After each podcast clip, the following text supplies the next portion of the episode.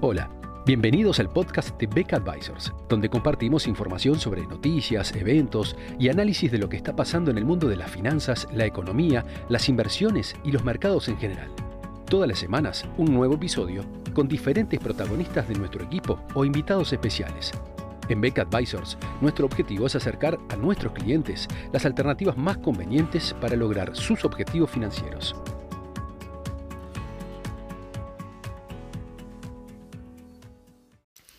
La invasión de Rusia a Ucrania ha provocado fuertes disrupciones en la oferta de commodities, particularmente el petróleo, pero también otros como sin duda los productos agropecuarios. Más allá del embargo a las importaciones de petróleo establecido por el gobierno norteamericano, que en realidad no es un gran importador de petróleo ruso, eh, la oferta del petróleo de ese país se ha visto distorsionada eh, en parte por las incertidumbres financieras generadas por las, por las medidas, por las sanciones. O muchos operadores no encuentran o no están dispuestos a asumir riesgos en la, cobertura de las operaciones financieras este, relacionadas con la, con la adquisición del petróleo ruso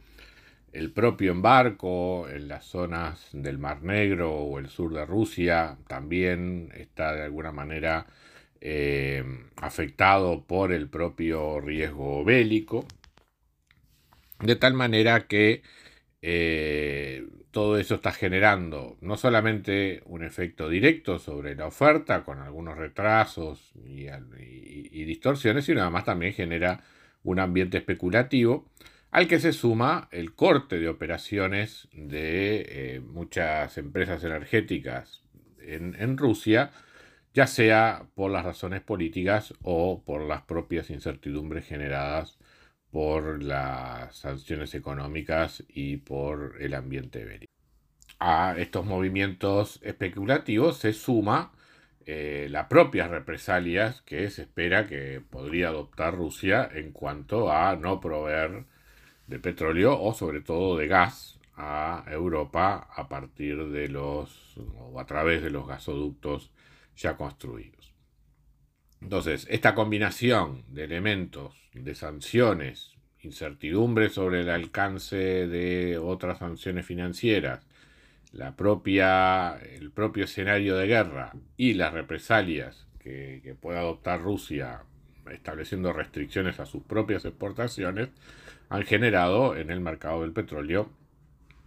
un ambiente especulativo con precios al alza muy significativos en lo que va del año. Prácticamente se ha duplicado, el, llegó a duplicarse el precio del petróleo respecto de lo que eran los valores hace un tiempo atrás, antes de la, de la guerra. En cuanto al resto de los commodities, en particular los alimentos, eh, también tengamos en cuenta que Rusia y sobre todo Ucrania son proveedores del mercado mundial sumamente importantes y el mercado mundial va a estar sintiendo la falta de trigo, girasol y otros cereales. Eh, también el mercado del níquel se ha visto distorsionado por el conflicto. Y si uno mira el agregado de los commodities, diversos índices que, que miden justamente la, evolución del costo de, diversas canastas de commodities, uno lo que puede observar es un aumento del orden del 26% aproximadamente en los precios promedio de los, de los commodities, obviamente liderados por el precio del petróleo. Esto que implica, digamos, desde el punto de vista del funcionamiento de la economía global. Bueno, típicamente los, shocks de commodities, en particular lo, ocurrido con el petróleo, han estado asociados a recesiones en las economías industrializadas, justamente por el aumento del costo de la energía. Sin embargo, esto no se puede tomar como una regla de hierro. Eh, de hecho, el ejemplo que se suele tomar en este sentido fue obviamente la crisis del petróleo de los años 70, pero hoy por hoy la, dependencia del petróleo en general en el mundo industrializado es mucho menor de lo que lo era en aquel entonces, Pero además, en esta coyuntura hay dos factores que atenúan esos efectos. Por un lado, la, capacidad de la oferta norteamericana de, combustible eh, que había quedado muy limitada durante los años 70 debido a las políticas de controles de precios de la era de Nixon, eh, hoy no está en esa situación dado la retracción que había tenido el shale oil en los, en los años previos. Por lo tanto, cabría esperar que más allá del desdén con que el sector fue tratado inicialmente eh, al comienzo de la administración Biden, hoy por hoy eh, pase a tener una importancia estratégica y a estos precios sin duda la, la, producción de shale oil va a estar aumentando en los próximos meses, compensando al menos parcialmente la menor provisión o la menor regularidad en la provisión del petróleo ruso. El otro elemento fundamental es que eh, la economía ya está con enormes impulsos eh, de eh, tanto por el lado fiscal como por el lado monetario. Y más allá de que se hable de que se está ante un ciclo de alzas de tasas de interés, de todas maneras, comparando con los niveles inflacionarios actuales, con las perspectivas que hay de aumento de tasas de interés, seguramente el neto va a seguir siendo de estímulo a la demanda, por lo menos hasta que las tasas de interés reales pasen a ser positivas. Por lo tanto, eh, más allá de este shock de oferta, también hay impulsos de demanda remanentes de lo que habían sido los esfuerzos durante el COVID. Eh, en proceso de desarme en Estados Unidos en materia monetaria, pero todavía vigentes en materia fiscal y también vigentes tanto en materia fiscal como monetaria en la Unión Europea, con lo cual eh, eso debería tender también a, atenuar los efectos sobre una recesión en Europa y Estados Unidos como consecuencia de esta guerra. Aspecto que, por otra parte, es es en lo que Putin tiene parte de sus esperanzas en cuanto a que haya una reacción popular en contra del mantenimiento de las medidas, justamente debido a los eventuales sufrimientos o padecimientos que padecería la, padecería la población en Estados Unidos y en Europa como consecuencia de esta crisis energética, sin duda rememorando lo que habían sido los episodios en ese sentido durante la crisis del 70, de los 70, o lo que ocurrió durante 2008-2009 en muchos países, cuando ante el aumento de los precios de los alimentos también hubo eh, movimientos populares eh, y caída de, eh, de, simpatía por parte de diversos gobiernos. Recordemos que en parte la primavera árabe de aquellos años también estuvo relacionada con los levantamientos asociados al aumento del costo de vida en la canasta de alimentos. Entonces, sin duda, ese, ese elemento de distorsión en los países occidentales como consecuencia del aumento de los precios de los commodities es un factor que, que puede incidir en la contienda. Y de ahí que las respuestas de política económica acompañando el esfuerzo bélico es probable que estén en la línea de aliviar las restricciones financieras de los hogares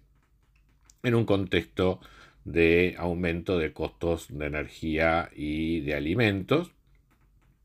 Acá habrá que dependerá mucho de la calidad de las políticas públicas en ese sentido. Es un factor de riesgo que tanto Estados Unidos como Europa tienen que considerar en la medida que el enfrentamiento con Rusia se vaya siendo prolongado. Pero eh, con políticas monetarias todavía laxas, políticas fiscales todavía expansivas y con el apoyo de los organismos multilaterales hacia aquellos países que puedan ver su balanza de pagos afectada por justamente el aumento en el costo de eh, las importaciones, ya sea de alimentos, ya sea de productos energéticos, eh, se puede de alguna manera aliviar lo que pueden ser los efectos colaterales negativos de esta guerra sobre el funcionamiento de las economías occidentales. Sin duda que eh, si uno tiende a tratar de compensar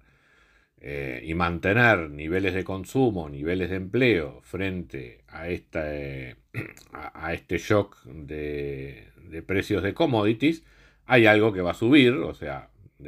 la, presión por algún lado tiene que salir y sin duda va a ser por los precios. Entonces la cuestión aquí es cuánto de, eh, sobre todo del efecto del precio del petróleo, que es lo que más ha subido,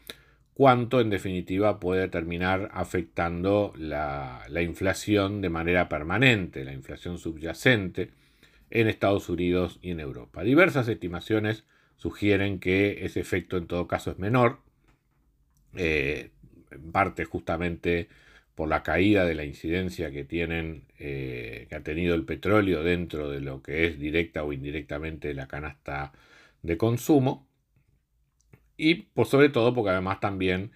tiende a ser un efecto transitorio que la política monetaria lo puede tratar como tal y en la medida que no genere efectos de segunda vuelta en otros precios puede terminar siendo un efecto relativamente moderado y controlable y que no implique respuestas drásticas por parte de la política monetaria. Tal como está planteado en este momento la, política monetaria en Estados Unidos y en Europa, todo parece indicar que este shock de oferta va a ser absorbido por la política monetaria con efectos fundamentalmente sobre la inflación, que ya viene alta, podrá crecer algo más. Y bueno, después será cuestión de ver cómo evoluciona el conflicto eh, para en definitiva determinar qué tan transitorio o permanente son estos efectos, pero que sin duda en el corto plazo van a ser sumamente significativos. Para los países exportadores de commodities, sin duda, es un momento de bonanza. Y el otro gran error de política económica que debería evitar el mundo en general y algunos países en particular es restringir la oferta. Lo que se necesita en esta coyuntura y lo que las señales que el mercado da en una coyuntura como esta es la de aumentar la oferta y por lo tanto dejar que las señales del mercado eh, favorezcan una mayor inversión y una mayor producción tanto de productos energéticos como de eh, alimentos. Entonces, lo que deberían evitarse son los errores como el que está cometiendo Argentina en estas horas de prohibir exportaciones porque esto no hace más que agravar la situación de, eh, carestía a nivel internacional y además también le hace perder oportunidades a los países que reciben un shock de términos de intercambio favorables como para eh, obtener mayores ingresos y destinar esos, esos ingresos a otro tipo de políticas. Los efectos redistributivos que pueden tener eh, la suba de los alimentos deben corregirse con medidas públicas específicas para ellos y no distorsionando o reduciendo la, oferta de estos productos mediante medidas como la prohibición de, exportaciones, dado que eso lo único que hace es agravar el problema a, nivel mundial. En fin, eh, esperemos que con el apoyo o las señales o las guías que puedan ofrecer los organismos multilaterales, en un contexto de políticas monetarias que todavía mantengan las tasas de interés reales en términos negativos por un tiempo, eh, buena parte de este shock de oferta negativo se va a compensar con impulsos de demanda y lo que tendremos es una economía mundial creciendo menos de lo previsto originalmente, pero todavía en una situación en la cual la reducción del desempleo tras el COVID eh, se pueda en líneas generales mantener. Y eso sí, eh, un escenario de mayor inflación para este año y el próximo. Muchas gracias a todos por escuchar otro episodio del podcast de Beck Advisors. Te invitamos a compartir este podcast con tus amigos, colegas, dejarnos tus comentarios o reviews y seguirnos en nuestras redes sociales Instagram, Twitter, LinkedIn y también nuestro canal de YouTube. Visítanos en nuestro sitio web becadvisors.com para leer nuestros informes, reportes y conocer más sobre nosotros. Hasta una próxima entrega. y muchas gracias.